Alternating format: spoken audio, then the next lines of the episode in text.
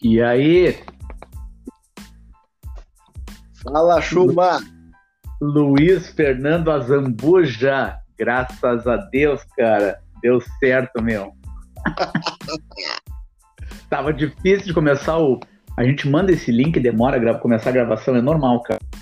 Sim. Tudo, tudo tranquilo contigo, brother? Tudo tranquilo, meu irmão. Como é que tá aí?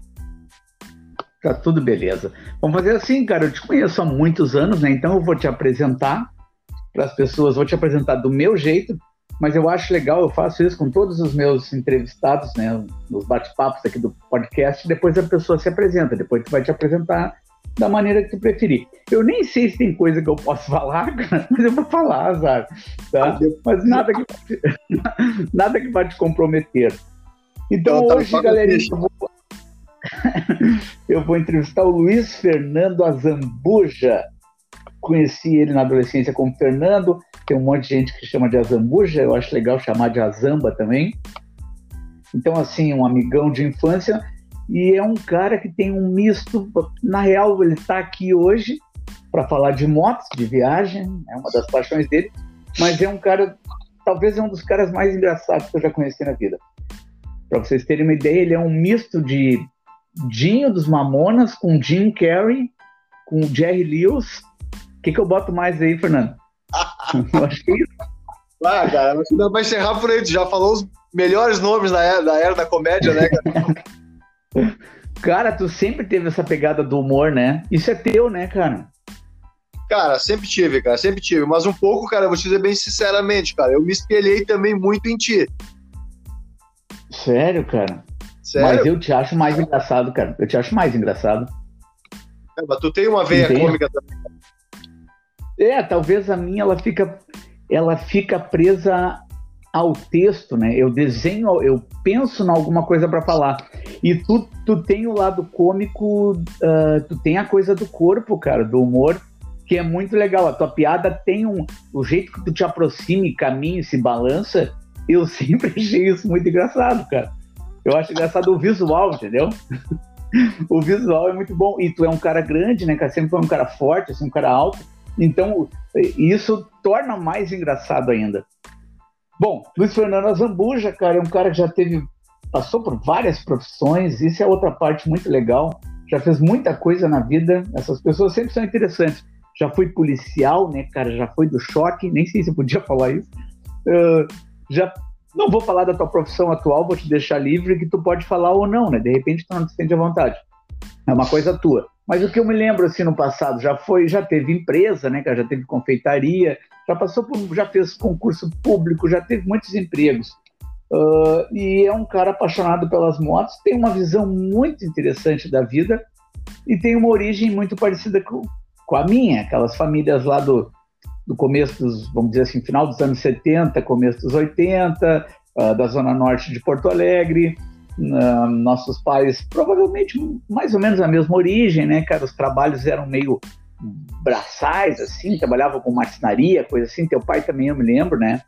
Eu trabalhava em outras empresas, mas vamos dizer assim, que eram empregos muito interessantes naquele tempo, assim, né? Uma coisa manual e tal. Uh, e aí, cara, tu é um cara que talvez demorou a estudar, mas por um outro lado, demorou a fazer faculdade, né? Mas por outro lado, tu sempre foi um cara estudioso. Isso é muito interessante. Sempre gostou de estudar e de ler, tanto que tu estuda até hoje que eu sei.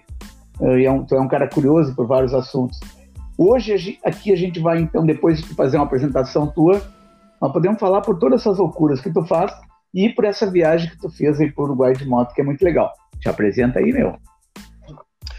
Boa noite, pessoal. Meu nome é Luiz Fernando, é, tenho 47 anos hoje e sou fiscal de trânsito, tá? É, nessas andanças aí, ao longo desses 30 anos, praticamente, que eu ando de moto e no mesmo tempo já conheço o Schumacher, Schumacher é esse que no nome tem uma profissão, né? Né, Schumacher? Sapateiro, né? Aprendi contigo isso Cara, e graças a Deus, cara, é, nós fazendo um, meio um flashback agora, é, são praticamente mais de 30 anos de amizade, né, cara? Com aproximações, Sim. encontros, desencontros, e agora novamente nos encontramos novamente, é, com sempre com propósito. E nos conhecemos praticamente em cima de uma moto, cara. tá? né? Então, assim, ó, são vários passeios é, de moto que nós fizemos, né? Vários banhos de chuva. É, relato aquele que até hoje tu fala que aquele ônibus me deu um banho de chuva numa poça da Cis Brasil ali. Te lembra? Sim, a, a, o ônibus formou uma onda, né, cara? Na é. verdade, foi engolido. Tu surfou num tubo de água, água podre da Avenida Cis Brasil. Me lembro quando nós íamos de moto, saímos da Zona Norte, nós não faltávamos nenhum episódio da Festa Porcs na antiga Sociedade Polônia. Te lembra disso, não? Uhum. Sim, tem muita gente que vai estar ouvindo esse podcast e pode ter. Bom, se tiver na nossa cidade, pegou aquela época ali, né, cara? Muito legal. A gente poderia dizer para as pessoas que Porto Alegre já foi uma cidade muito legal, né, cara? Sim, cara, e nós andávamos numa época, cara, que, é, o, que vi, o que era vigente na época era o CNT, Código Nacional de Trânsito, cara, que é diferente do atual Código de Trânsito Brasileiro, que na época, se tu te lembrar, nós andávamos sem capacete, andava de chinelo de dedo, e não acontecia nada, fora os acidentes, os arranhões que nós saímos, levantávamos e, levant... e caía, agorizada na época, assim, entendeu? É, ia pra casa e não dava nada, entendeu? Hoje já é um propósito diferente, né, cara?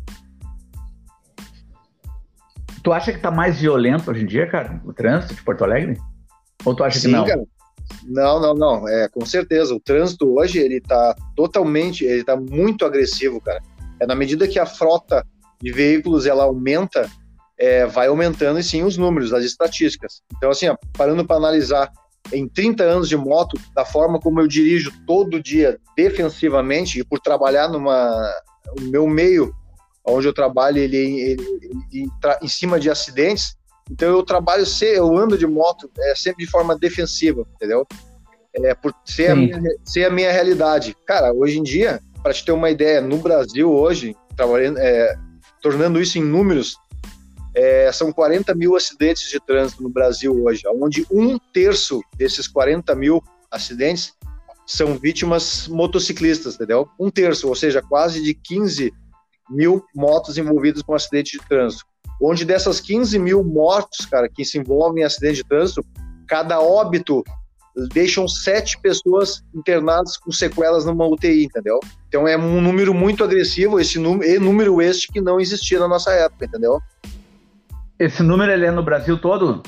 Sim, esse número é nível Brasil, tá, cara? É a, a média de 37 mil em 2019 e esse ano, com certeza, vai, vai se extrapolar essa barreira, entendeu? Ainda mais nessa agora, nessa, nessa necessidade que urge é, das motos para quem trabalha no ramo de teleentrega, devido a esse isolamento social, essa pandemia que está ocorrendo, assolando nosso país agora, na atualidade. Boa, cara. Eu anotei um negócio aqui para nossa entrevista. Eu tava olhando na TV, procurei na internet. Eu vou ler porque isso aqui daí eu quero te fazer uma pergunta. Anotei o seguinte, ó, 38% o número de motociclistas mortos em São Paulo na pandemia aumentou 38%. Isso aqui eu, eu peguei num programa de TV e depois conferi no jornal. E aí, cara, o apresentador desse programa, ele dizia o seguinte, que era devido ao número das teleentregas, como tu mesmo falou agora, e que teria menos carros nas ruas de São Paulo, e poderia ser um fator, ele somava, são vários fatores, mas ele somava a ideia de menos carros, a ideia que os caras conseguem correr mais e querem ganhar um dinheirinho, e precisavam correr para fazer essas entregas. O dado coloca que são homens entre 18 e 29 anos, em São Paulo, né? Falando de São Paulo. E a, olha, incrível, cara, a maioria são nos finais de semana. Uh, cara, o que, que eu quero te perguntar? Vamos imaginar assim, ó, será que isso está relacionado a ser um público jovem? Porque vamos imaginar assim, um cara que nem eu e tu, é óbvio, um dia a gente começou a andar de moto muito jovem. Mas hoje em dia a gente anda de moto, já anda de moto há tanto tempo que a gente talvez desenvolveu essa postura defensiva que tu acabou de falar que tu usa no, todo dia. Eu te conheço, sei que tu, que tu pilota assim.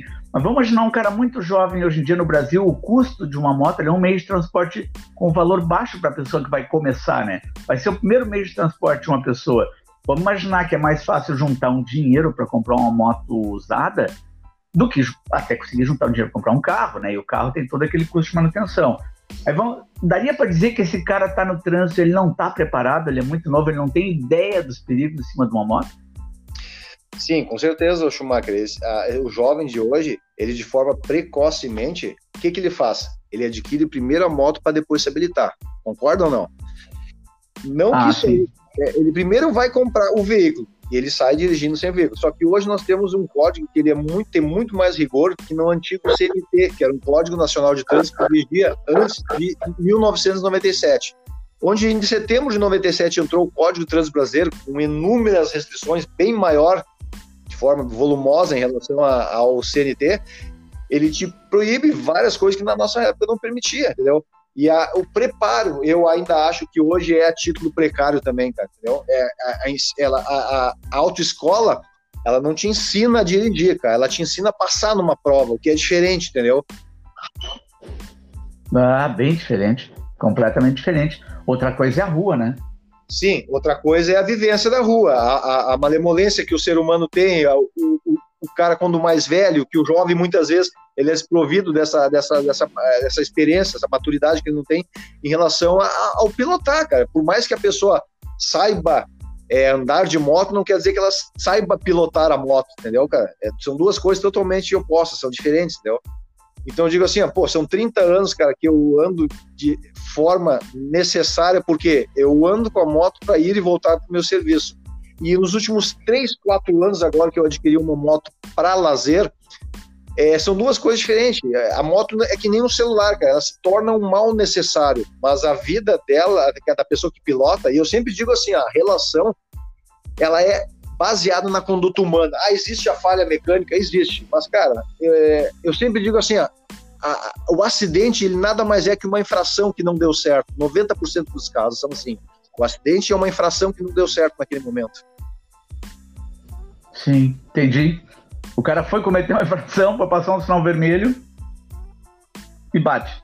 Bate. Ora, muitas vezes ele pode ter êxito nesse sinal vermelho e ora, muitas vezes eu digo assim, tu acaba de certa feita construindo o teu acidente um dia.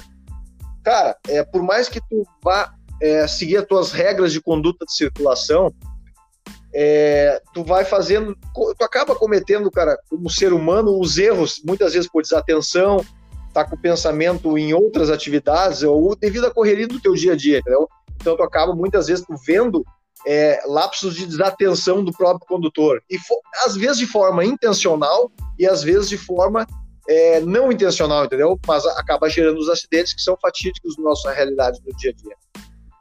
Sim, a gente vê coisas incríveis, né, cara? Eu, eu vi ontem, ontem eu vi um cara andando de moto, uma moto pequenininha, uma bis, Cara, ele conseguia com uma mão pilotar, eu tava. É impressionante, com a outra mão, tu não vai acreditar, cara. Ele tava usando o celular, mas tu vê que o cara não tá mandando a mensagem, tu vê pelo dedinho passando. Ele, eu acho que ele tava olhando rede social, cara, andando de moto e usando celular, e uma mão tá. Uma mão não tá no guidão. É uma coisa que não dá para acreditar, né, cara? Sim, é, mas é a realidade, cara, é a realidade. Hoje em dia, e devido a essa quantidade maior, e porque muitas vezes que a pessoa não entende que um seguro de moto, um seguro de PVAT, ele se torna mais caro que o de um veículo, é justamente porque esses motociclistas, eles alimentam as estatísticas numéricas que fazem elevar os valores, muitas vezes, de um seguro de moto e um seguro de PVAT, entendeu? Sim. o seguro de moto é caro. Cara, uh, Daria para dizer que o motoqueiro ele é mal visto no trânsito? Cara, é assim, ó, qualquer segmento, qualquer categoria, cara, é, tu vai ter o, o extremo, tu vai ter o péssimo profissional e o excelente profissional. Qualquer profissão, qualquer segmento. E não vai ser, não vai ser diferente, por exemplo, na categoria que fazem as teleentregas, cara. É, é, tu vê assim, mais ou menos assim, ó, quando tu, as pessoas andam de moto eu vou pegar mais a relação que eu vejo em São Paulo, que já anda num colapso urbano que qualquer dia não vai ser diferente não chegar aqui em Porto Alegre, cara. Tanto que lá já existe esse rodízio de placas. E aqui, a, a, um aumento da frota de veículos, é, não dá para dizer que ele é mal visto. É, a, certa feita até às vezes é assim, cara. A, a pessoa que está naquela relação no carro, dentro do carro, e vem um motociclista passando no corredor, aquele, no brete entre os veículos, o, o condutor do carro não vai gostar daquilo ali. Assim quando motociclista tem a visão de que o condutor do carro ele é mal visto por não deixar o espaço por ele passar. Então é uma relação de seres humanos, entendeu, cara? Sim. Eu vi um jornalista uns dias atrás dizendo uma frase que eu achei muito boa, cara. Ele falou que se tu olhar às seis da tarde, é óbvio, ele disse isso antes da, da pandemia, de estourar tudo isso aí. Se tu olhar às seis da tarde, cara, na Avenida Ipiranga, tu vai assistir o maior campeonato de seres humanos do mundo Concorda, cara? Cara, plenamente, cara. Não precisa, não precisa ser só na Ipiranga, cara. Em qualquer é, logradouro, qualquer rua, qualquer viela que tu vá acessar em Porto Alegre, tenha um trânsito de veículos, pedestres, pessoas, cara, carroças, é, ciclomotor, qualquer coisa vai ter esse, essa disputa interna. Porque, cara, quer queira, quer não, a pessoa que está dirigindo um veículo, ela, ela, tem, ela tem o veículo como uma extensão do corpo dela. Então ela interpreta como se fosse, vou usar um termo no latim, longa manos, como se fosse a continuidade do teu braço ou do teu corpo, o teu veículo.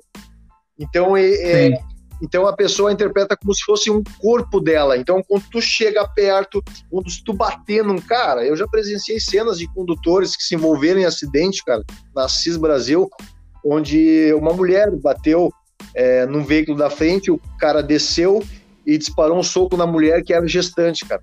Então é esse tipo de brutalidade que é inadmissível no trânsito e acontece, entendeu? Que loucura! O cara, dá para dizer que o, que o motorista gaúcho é um, é um motorista com uma postura ah, violenta, assim, agressiva, ou é tudo igual em tudo que é lugar, cara? Cara, eu acredito assim, ó, é, aqui no sul nós temos aquela raiz do, é, do, do, do, Como é que eu vou te dizer? Como é que eu vou te explicar? Não do machismo, cara, mas da, do, da guerra dos farrapos, daqueles dos canudos, é, em relação ao, ao, aos outros estados, entendeu? Eu acredito que seja também um pouco disso, é, mas eu não consigo te é, é dar em números se isso aí tem relação com os acidentes e até as brigas pós-acidente, muitas vezes, cara, homicídios que acontecem em decorrência de acidentes de trânsito, entendeu? Sim, sim, sim, isso aí tem muito. Isso aí a gente sabe, né? Eu já vi, já, já, já vi briga na rua, assim, cara. As pessoas brigam por nada. E se tu vai analisar depois, aquilo é uma besteira, né, cara? Porque tem um apontando para um lado, não, mas eu queria vir para cá, tu não deu sinal, e aquilo ali é muito fácil de virar uma briga. É muito fácil de virar uma briga. Bom, mas imagino que isso aí também tem, tem em tudo que é lugar. Tem em São Paulo, vai ter no Rio de Janeiro, vai ter até em cidades pequenas, né? Tu sabe uma coisa interessante, cara, que eu percebo quando eu vou para a Serra Gaúcha? É um certo vamos como é que eu vou explicar isso. Um certo choque, assim, entre toda aquela beleza daquele lugar. Tu pega a RS 235, tá? Que eu gosto de usar bastante. Tá indo ali, tá indo de Nova Petrópolis para Gramado. Vamos imaginar assim. Então, tu tem a beleza, tu poderia. Para um cara que nem eu indo ali, eu vou fazer o turismo contemplativo, né? Eu quero contemplar, eu quero, eu quero dar uma giradinha com a cabeça para o lado e olhar. Então, eu não quero correr, não vou correr de carro ali. Não, não, até porque, é um, para mim, é um lugar de turismo bacana, é um lugar lindo. Só que, cara, o que, que eu já percebi? Eu já fiz isso várias vezes, inclusive, de tirar o carro da pista, quando eu vejo que tem um recuo ali, e tu deixar os caras passar. Tem uns caminhõezinhos pequenos, eles, aquilo é o quintal dos caras. Então, eles fazem muito aquele, aquelas viagens de Caxias para Gramado, Caxias vindo para Nova Petrópolis, alguns estão vindo pra, por Nova Petrópolis para ir para Porto Alegre, carregando mercadoria. Eu sei, os caras estão trabalhando eu vejo, a, tu vê pela a postura do cara, como ele vem agressivo, assim, cara, colando na tua traseira, o cara mostra pra ti que ele tá muito indignado pelo turista tá andando ali devagar, tá? Porque aquilo é o quintal do cara, ele deve fazer aquela viagem 20 vezes por dia, imagino eu, entregando comida, queijo, sei lá o que o cara tá carregando naqueles, uh, naqueles caminhões menores que tem nessas empresas de logística e distribuição. Uh, mas que interessante, né, cara? Ao mesmo tempo, eu sempre fico pensando, Pô, os caras tinham que ter uma postura muito boa com o turista, cara. Porque quem mantém aquilo ali é o turista. É a família que pega o carro aqui em Porto Alegre e vai para ali. Ele não vai correr de carro, ele vai andar devagar, ele está indo para. Ele quer passar o final de semana e ele vai gastar dinheiro. Ele vai deixar dinheiro na Serra Gaúcha, em, em pousada, em hotel, em restaurante, e a gente sabe muito bem, 95% de toda a grana que entra numa cidade como Gramado é do turismo. Já, já, já, já percebeu isso aí quando tu vai para ali? Sim, Schumacher, eu adoro pegar, eu adoro pegar a, a, minha moto e fazer aquela região ali de, de Picada Café, Morro Reuter, é, Presidente Lucena, que inclusive nós já fizemos esse passeio, não sei se está lembrado. Já, já fizemos. É, só que é o seguinte, cara, a relação do, do, do espaço que tu, com esse caminhoneiro ou com esse, essa pessoa que está ali, estão dividindo o mesmo espaço, o mesmo itinerário praticamente estão às vezes com propósitos diferentes. Tu acabou muito bem falado ali que vai contemplando a paisagem. E esse rapaz que de repente está atrás de ti, ele está indo num, de uma forma trabalhando com preço, com tempo, com uma demanda, uma cobrança de entrega. Então, às vezes, esse conflito trabalho versus lazer é, cruzam no mesmo caminho das pessoas, entendeu? Sim, imagino que sim, é, claro. É, é, chocante, ao mesmo tempo é compreensível, né? Sim, sim. Cara, a região ali, ela, ela, ela apetece, ela, ela, ela é de apreciar, tu sabe disso? É uma região encantadora ali, porque muitas vezes tu é assim, ah, mas eu, a impressão que eu tenho quando eu vou para essa região de moto, e às vezes não é a mesma impressão que eu tenho quando estou indo para o meu trabalho, com minha outra moto para serviço, que eu estou indo com uma, um, um, deslocamento quase que forçado, tu tá indo para um trabalho, tem que ir para o teu sustento, e quando tu vai para um passeio, é, tu tá indo de forma descontraída, tu tá indo de forma prazerosa para apreciar, contemplar, ver coisas que no teu cotidiano não te permite é, é, contemplar aquilo ali, entendeu? Luiz Fernando Zambuja, tu acha que educação no trânsito, se é que já não tem, eu não tenho certeza, deveria ser uma disciplina nas escolas, cara? Deveria ser, entrar forte para a garotada? se eu olhar para um menininho hoje em dia, no, um garoto, cara, no, no sétima, sétimo ano do ensino fundamental, oitavo ano, eu vou lembrar que daqui a poucos anos ali na frente ele, ele tá com uma CNH e tá dirigindo em Porto Alegre. Tu acha que sim? Seria interessante?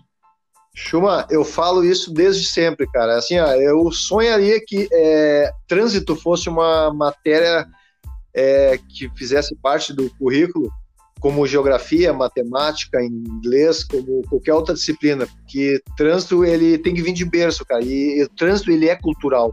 Então, é, tem que vir desde não só da obrigação jogar, a obrigação para a escola, mas sim dentro de casa.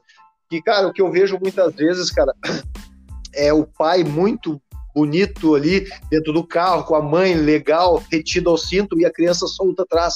Então, que, que, que exemplo que um pai desse está dando para uma criança, vendo ele, é, às vezes, com um cinto e a criança desprotegida atrás, e o contrário, a criança sendo obrigada a botar um cinto e o pai sem cinto na frente, entendeu? Então, a, a, a cultura do trânsito, ela tem que vir tanto de berço, em primeiro lugar, de forma solidária, secundária, através da escola, entendeu? Bom, boa. Cara, como tu te apresentou e acabou falando do teu trabalho, eu vou sentir liberdade para te perguntar.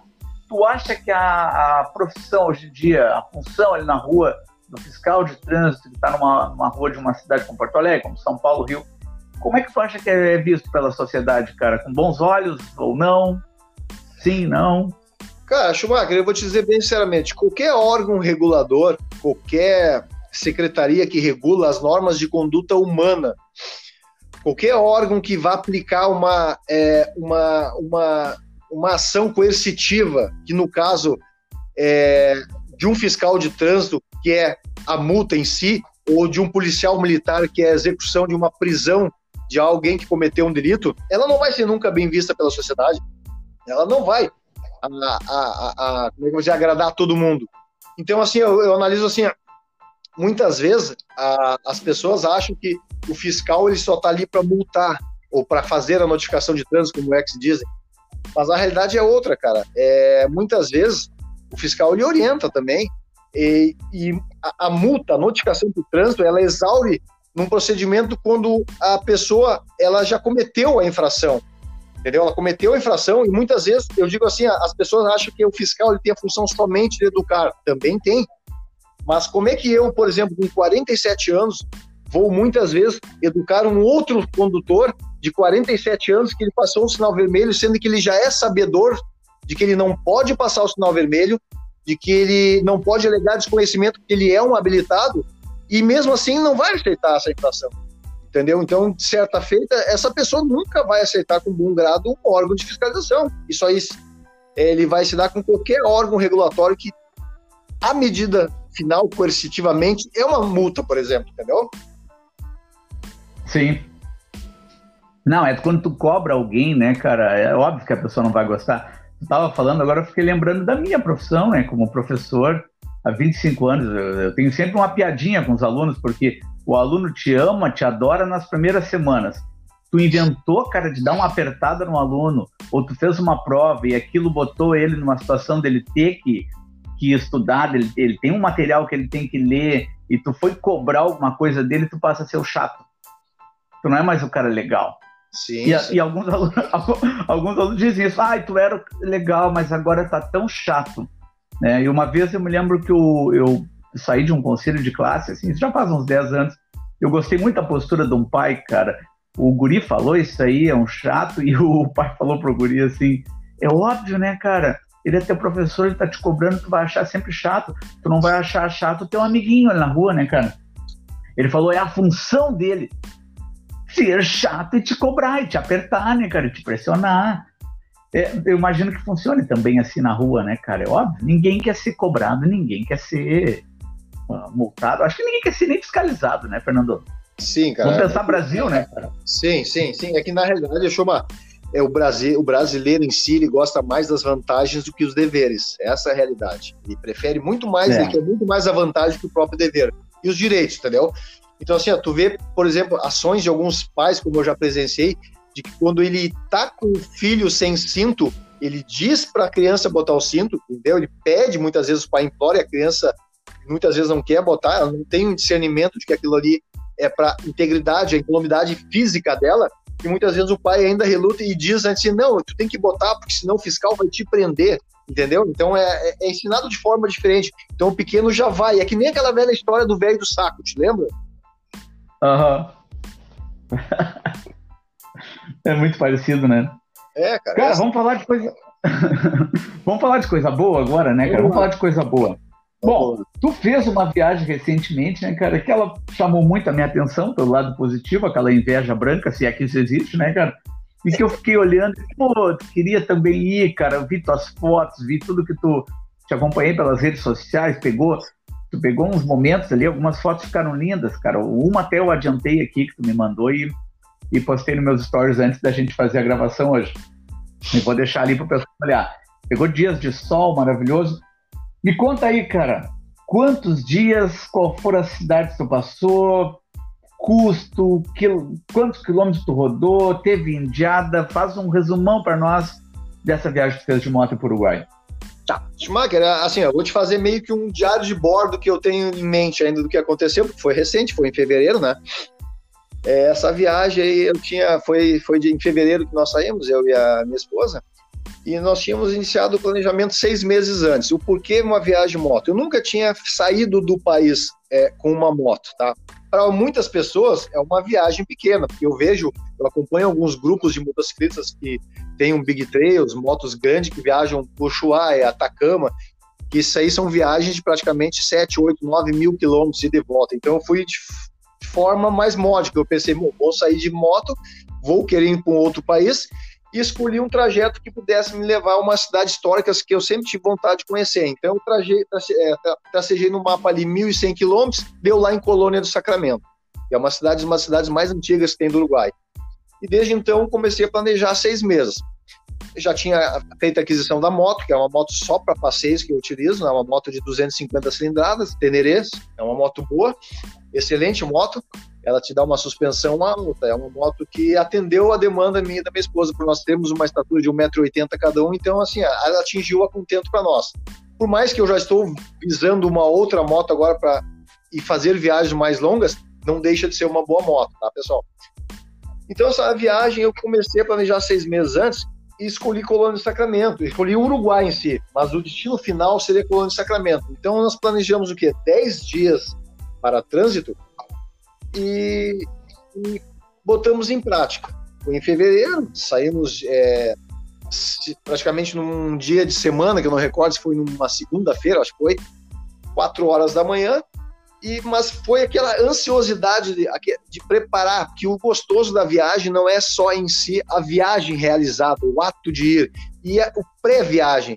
O preparo da viagem é tão prazeroso, tão saboroso quanto a viagem em si. Não sei se tu tem essa impressão ou não, Schumacher. Tenho sim, tenho sim, claro que é. Claro quando, que é. Quando tu faz, a tua executa a tua viagem, a, cara, aquele, aquele planejamento dela, tu praticamente fez duas viagens e hoje em dia tu tem N ferramentas é, virtuais aí que te auxiliam numa viagem sem ter muito trabalho, entendeu, pessoal? Então, assim, ó, é, a viagem ela em si, eu já tive a oportunidade de viajar em outros lugares, só que o, o processo de deslocamento sempre foi o avião ou ônibus ou carro, avião, ônibus ou carro. Como sempre fui um apaixonado por moto, e 20, desses 30 anos que eu ando de moto, 27 foi uso para trabalho, eu me deu ao, ao, ao, prazer de, nos últimos três anos, estar tá usando ela de forma prazerosa, para lazer, para forma contemplar os lugares. Então, essa aí foi a primeira viagem que eu elegi. Foi ir para Colônia do Sacramento, passando por Chuí, é, Punta del Leste, Montevidéu e chegando até Colônia do Sacramento. Ele total de, de 10 dias. 10 dias, você disse? Isso. Deu 10 dias o total? 10 dias, deu 11 dias, ida e volta, entendeu? Qual foi a quilometragem total? Total, foi, ida e volta? Foi praticamente 2.400 quilômetros, entendeu? 2.400. Isso. Bastante, né, cara? Bastante, cara, bastante. A gente foi a primeira, foi a primeira viagem que eu fiz internacional, vamos dizer.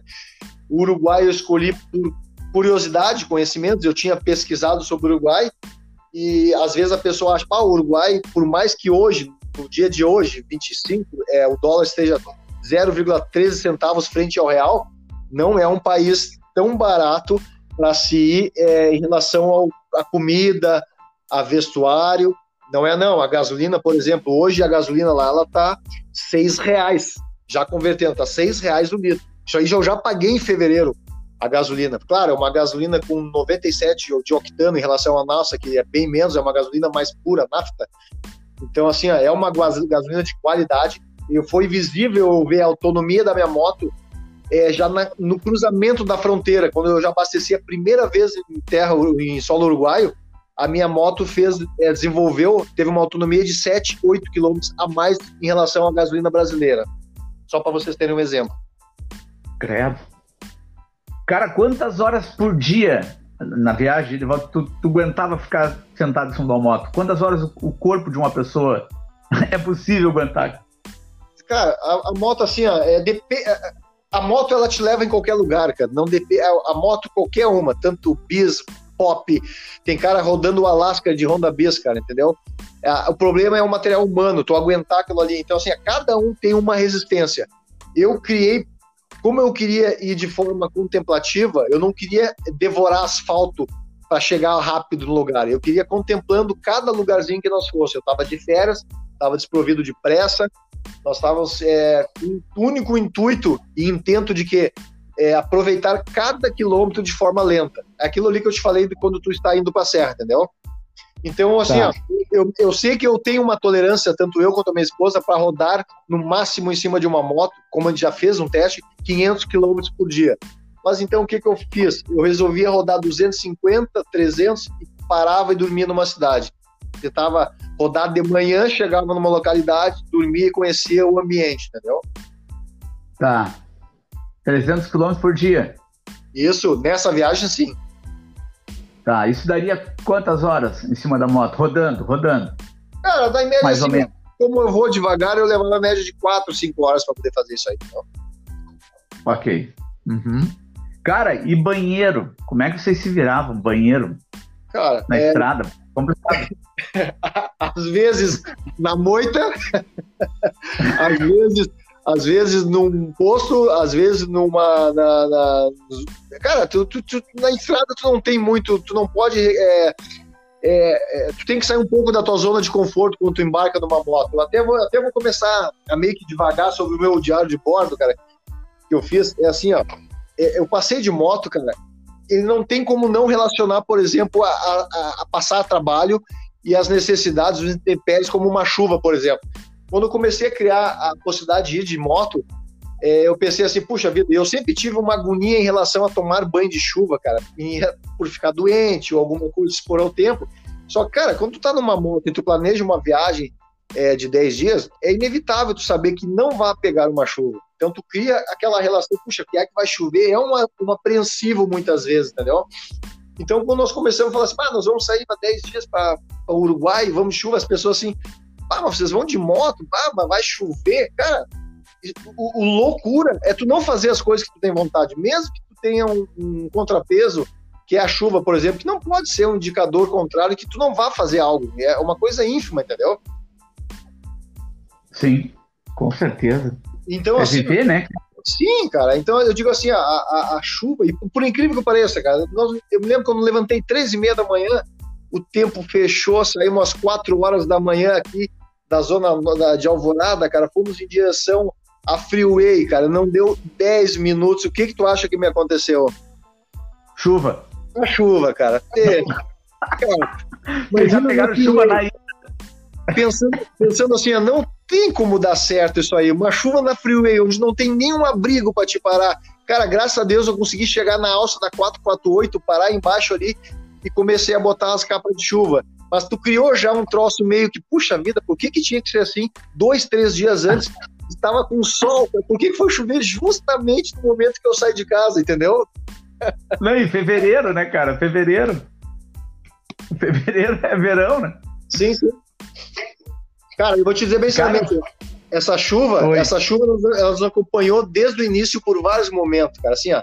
Então, me lembrando assim, ó, é, loucura é tu não fazer, cara. Tu tem que daí o que eu aprendi a relação da chuva até lá o final, cara, porque volte meia chovia, dava sol, chovia, tirava a capa, chovia, botava a capa. Então assim, ó, e daí eu comecei a ter uma relação amigável com a chuva. Eu fui aprendendo que a chuva, cara, assim, ela te lava a alma, ela te dá vida, ela te traz aquele cheiro da terra molhada, ela te dá aquele cheiro do mato temperado, ela traz aquela luz da sombra, daquelas nuvens carregadas que muitas vezes tu não consegue prestar no teu dia a dia, entendeu? Devido à tua correria cotidiana, de apreciar muitas vezes a, as coisas pequenas, cara, entendeu?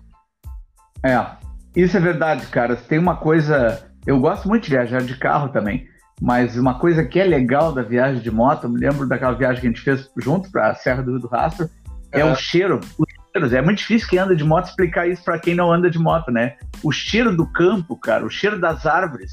Sim, Porque tu tá ali fora, a, a, diferença de temperatura, tu vai sentindo quando tu passa perto de um bosque, alguma coisa que a temperatura já baixa na hora, né? Sim, Tem um sim. ar mais. Sim. O cheiro da cama. É uma coisa impressionante explicar isso pra alguém, né, cara? Que não anda de moto, eu acho. Cara, então assim, não tem como não. A relação, cara, a moto chegou podre de suja lá. E eu sempre digo assim, cara, o negócio é tu aproveitar a tua vida de forma que ela é oferecida para cada um de nós. Para cada um de nós, a vida se apresenta de forma diferente, cara.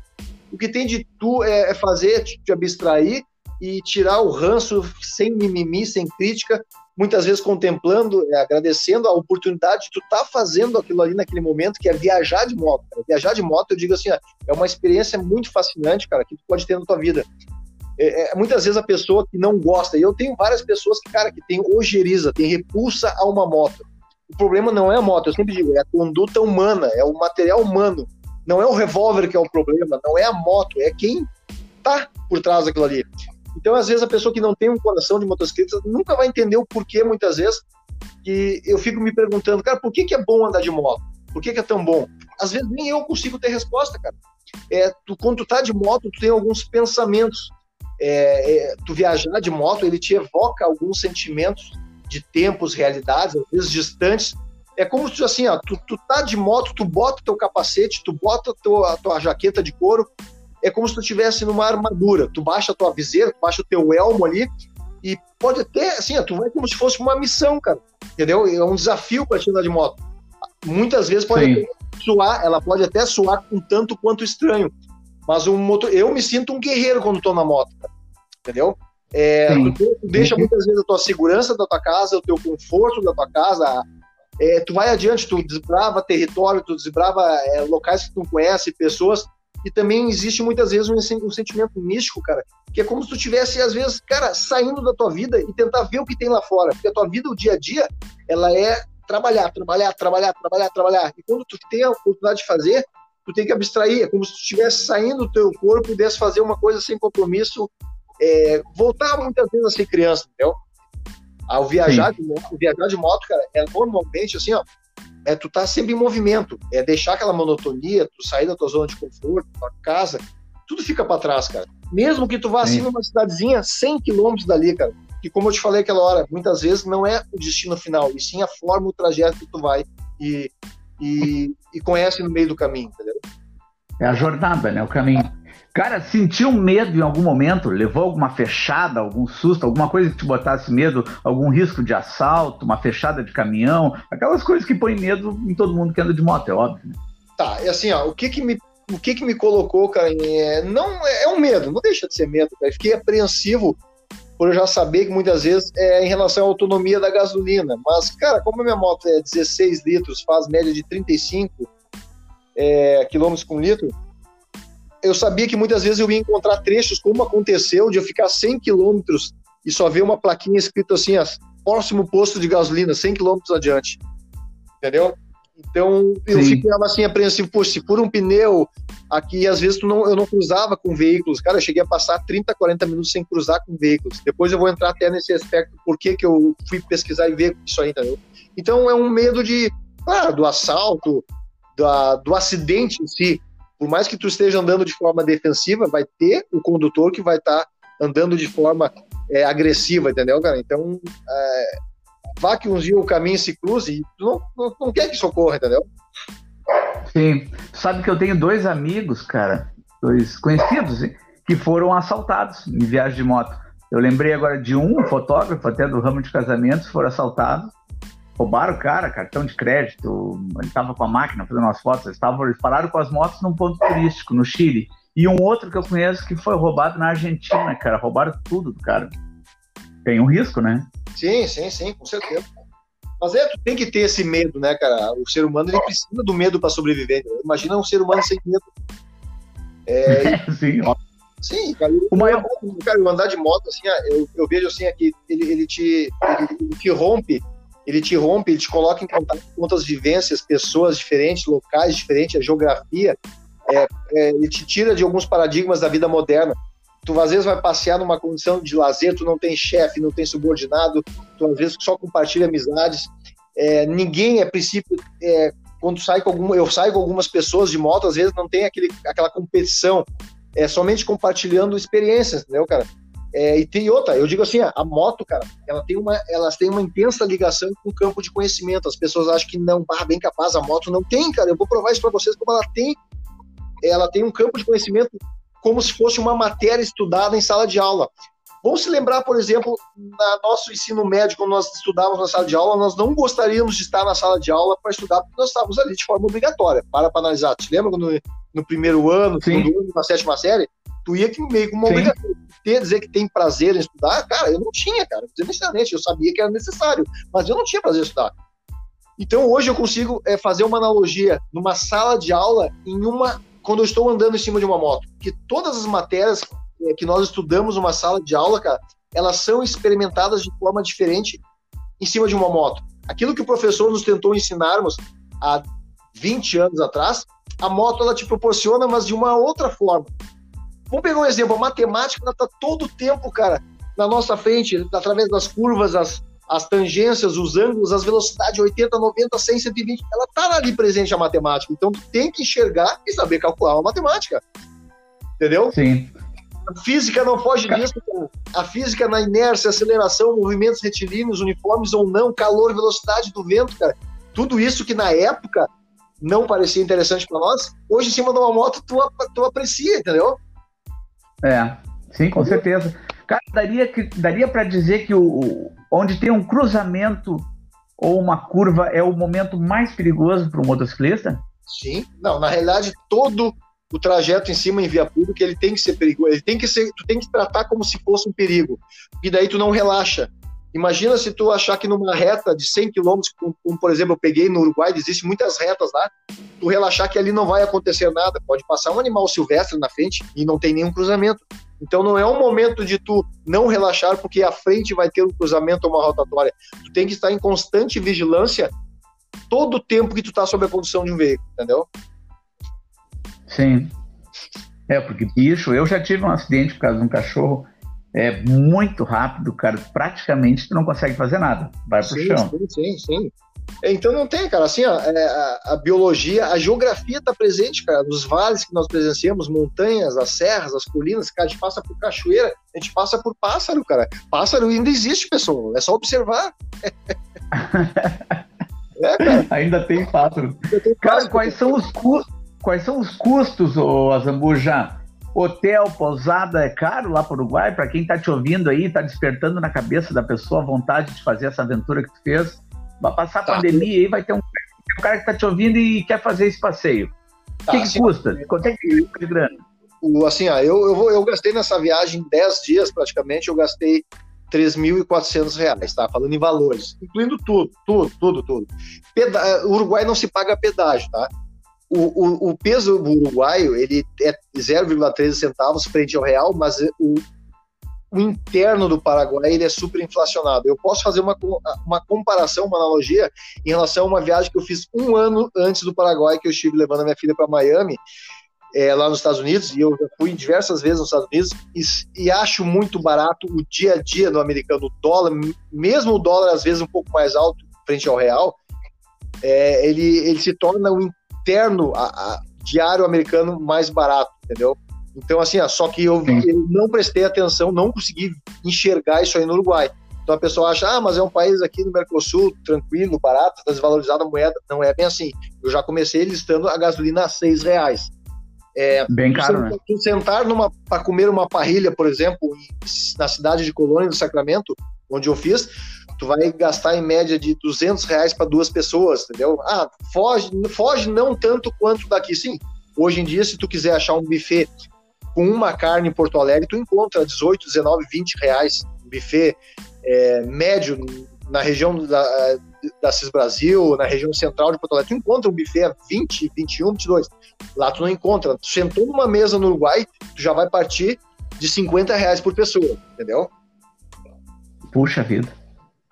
É caro? Sim, o Uruguai não é, é, caro. é, não, ele te entrega, ele assim, ó, o Uruguai ele, ele, ele, ele é super inflacionado, então assim, ó, e eu, eu acredito que fazendo comparação com a Argentina, sim, a Argentina é bem mais barato do que no internamente no diário. Tu acho que tu já teve a oportunidade de ir para a Argentina e eu me lembro de relatos teu que tu falou que era muito barato. Tu, tu comprava pizza, tu comprou várias coisas que em relação ao, ao real que, nossa, nem acreditava que estava pagando e comendo uma pizza num lugar que aqui em Porto Alegre custaria o triplo, por exemplo, né? É, sim, sim. Comendo Puerto Madeiro, cara, em Buenos Aires, eu e minha esposa, a gente pagou um valor assim muito baixo muito baixo mesmo, comendo camarão e, e, e, escolhendo a carne que tu quer e tomando quilmes de litro, né, cara, de litrão. Sim. É uma cerveja maravilhosa, comida bem barata. Cara, e hotel e pousada? Onde, onde tu ficou lá? No que tu ficou? Era caro, era barato, era bom, ruim? Cara, eu fiquei assim, ó, a média, por incrível que pareça, ainda é mais caro que as pousadas e hotéis dos Estados Unidos. Só que lá é, é, eu, fiquei, eu, eu, tentei fazer uma experiência diferente, cara. Eu fiquei mais em hostel, entendeu? Hostel. Eu fiquei em dois, em dois hotéis e depois dois hostels. Entendeu? Só que, é, assim, ó, o preço. Vamos, vamos pegar um preço médio, cara, de, de 200 a, 200 a 300 reais por diária, independente do. Vamos pegar um lugar mais caro, que para mim foi Punta del Este. Punta del Este é um lugar muito mais caro, muito mais caro que, que tu achar uma locação em Nova York ou em Miami, por exemplo, entendeu? Ele é caríssimo tu, tu almoçar, tu comer Punta del Este, é bonito lá, é legal, tudo tranquilo, é um, tem um certo glamour, é como se fosse, eu fiz a comparação que eu faço como se fosse Miami, entendeu? Tem aquela ostentação de carros do pessoal, que nem Miami, entendeu? Só que é, é caríssimo, Punta del Este é caro, mas também é bonito. Montevidéu, cara, não me chamou muita atenção. Montevidéu me remeteu a Los Angeles, uma, é uma cidade como se fosse o centro de Porto Alegre, a parte downtown de Porto Alegre. Então, assim, ó, é, foi assim, legal, fiquei ali. É, é o lugar que mais tem pessoas no Uruguai. O Uruguai, cara, é praticamente um país que tem 3 milhões e meio de habitantes, tá? Então, assim, ó, para te tentar entender. Porto Alegre tem 1 milhão e meio, 1 milhão e 600, conforme o IBGE hoje.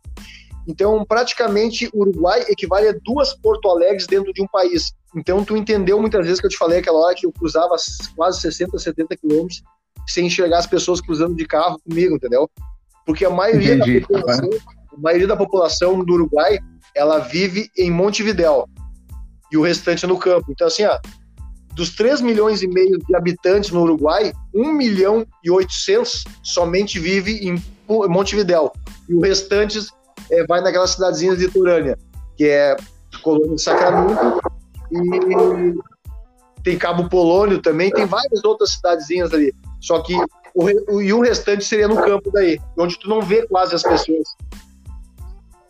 Sim, o restante espalha. Tem muita fazenda, né, cara? Eu acho também que é uma marca do Uruguai, né? Sim, sim, sim. O meu retorno foi pelos Pampas do Uruguai, entendeu?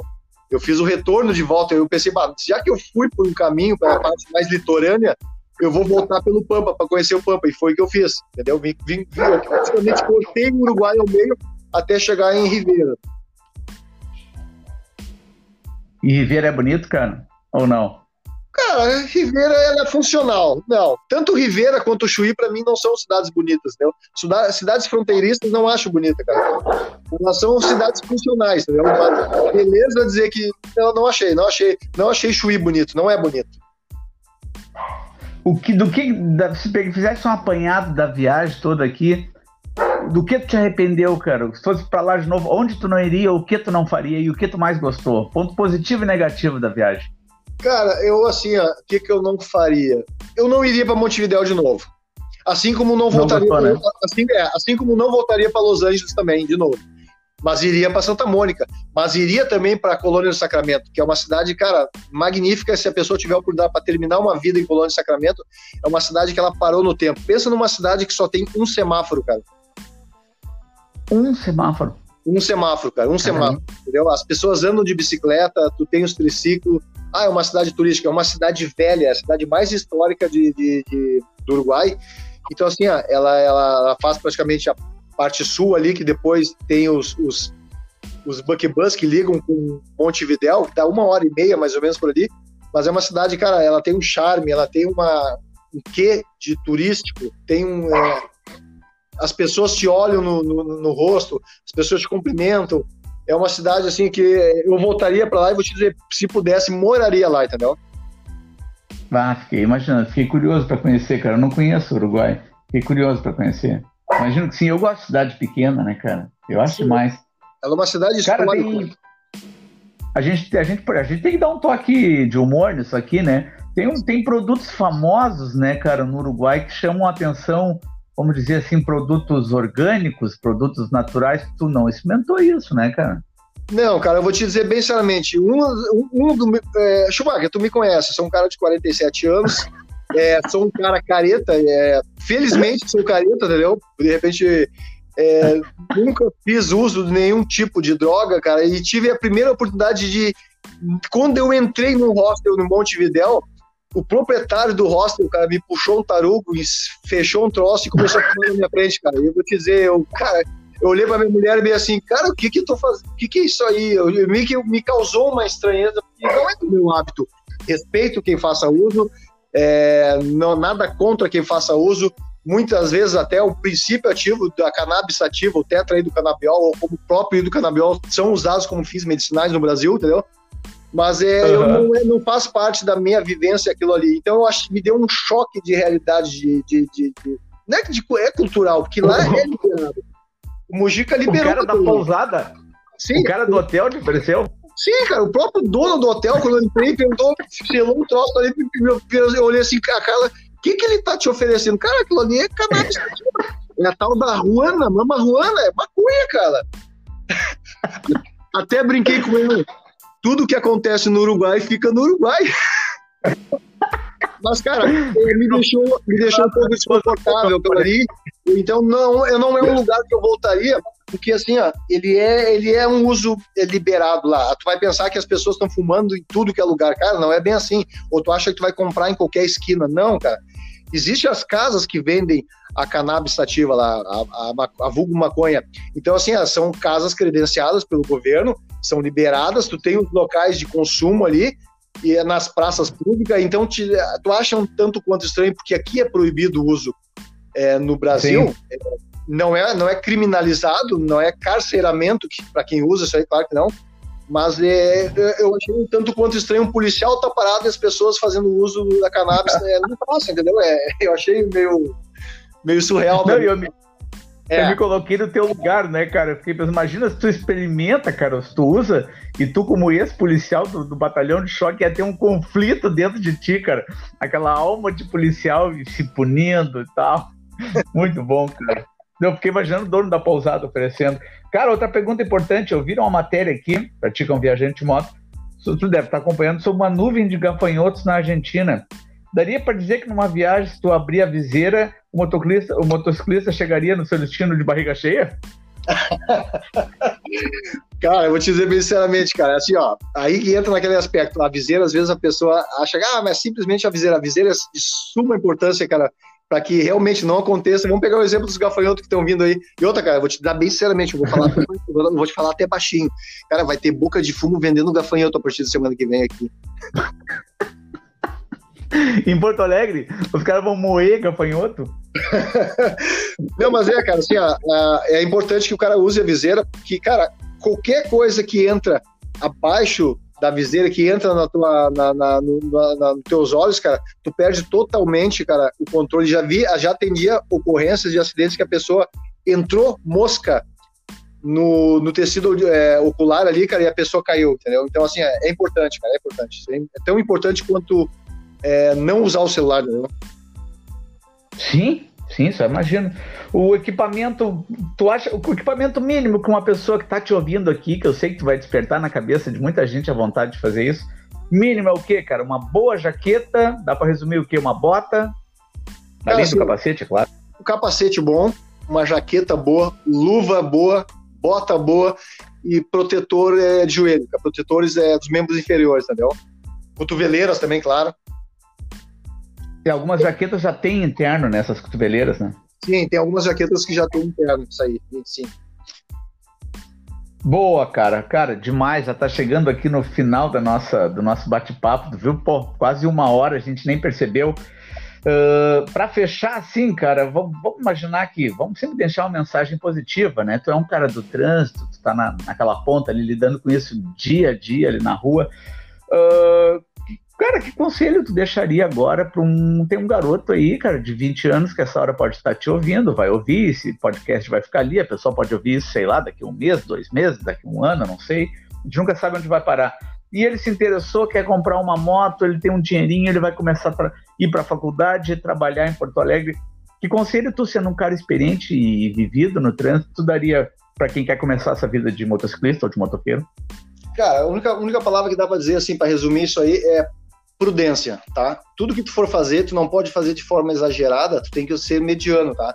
Então, assim, ó, que siga, que ele comece a casa dele pelo alicerce, nunca pelo telhado, entendeu? É, em relação àquela que eu te falei, aquela de a pessoa comprar uma moto e começar. Então, assim, ó, comece é, é, pautando as condutas que são ilibadas, idôneas, fazer o troço correto, certinho, entendeu? É, se habilitar, é, usar de forma prudente, não usar de forma é, exagerada o veículo, não usar para se ostentar, usar de forma. É claro, a pessoa com 20 anos, Schumacher, ela usa de forma, uma velocidade diferente, na qual nós hoje estamos nos permitindo usar uma moto. Nós estamos conseguindo usar após eu quase 30 anos depois de forma cadenciada, de forma contemplativa, de forma moderada para poder ter um lazer. Essa gurizada ainda com 20 anos, cara, a não ser que tu já nasça com berço de ouro, vai iniciar uma vida, entendeu? Então ele tem o tempo Sim. que urge, ele urge é, junto com ele, com uma necessidade de iniciar. Então é esse nosso mundo que hoje, através da internet, desses jovens de hoje que buscam, que tem um vazio muito grande, que a internet tanto é, faz um bem quanto faz um mal, como o teu próprio o Dé, que eu vi, acompanhei o podcast do Dé ontem falando ali, ontem contigo, que ele, a, a, internet ela te deixa um vazio, ainda mais principalmente nos jovens, dessa necessidade acelerada de ter uma ascensão de forma meteórica. Sim. Então, é, é, use, use prudência em tudo na vida, entendeu? E assim, ó, se ele quer começar algo, a mensagem que eu deixo para encerrar isso aqui é assim, ó, nunca deixe para amanhã o que pode ser feito hoje. O negócio é viver, né, cara? É viver, é viver. É, viver, né? é, é, assim, ó, se tu puder colecionar momentos, que chega um determinado momento da tua vida, que tu trabalha em prol de conseguir um material. Tu trabalha a tua vida toda, tu inicia a tua vida para construir um material. Aonde esse material ele te, ele, ele te dá um sossego para a alma, mas a um certo momento ele tem que te dar um prazer também. E se esse material for te dar um prazer, que nem, por exemplo, eu comprei uma moto, mas essa moto é um bem, é um bem material, mas o resultado que ela tá me dando prazeroso é outros 500, entendeu? É isso que tu tem que pensar, o resultado que esse bem vai te dar. É difícil até de explicar para alguém, né, cara? Sim, é, é complicado, é complicado. Mas, Chuma, vamos ficar assim, ó, vamos deixar um link. É, eu, vou, eu tenho uma outra viagem já que está no campo dos planejamentos, é mais eu e dois cunhados, já vou deixar bem é, um abraço até para eles, que é o Rodrigo e o Silvio. Nós temos um planejamento para irmos para Bariloche, não tem uma data pré-definida. Eu já estou na, na, na, na, troca da minha moto para uma 650 e meus dois cunhados entraram também num consórcio para poder ser contemplados e fazermos essa viagem. Até se tu quiser contribuir e ingressar nesse nosso grupo aí, Nós somos três pessoas que vão fazer uma viagem de 20 dias, três irmãos praticamente, eu e mais dois cunhados, 20 dias solto em Bariloche. Então é uma viagem que nós vamos também contar depois mais tarde para ti. Cara, Bariloche não será mais a mesma. Simplesmente ah, tem isso para dizer. Vocês vão aquecer Bariloche, vai derreter aquele gelo todo, cara. Muito legal. Conversei aqui com o grande Luiz Fernando Azambuja. Valeu, Azamba. Grande abraço. Obrigado. Feito um abraço, meu irmão. Abraço. Abraço.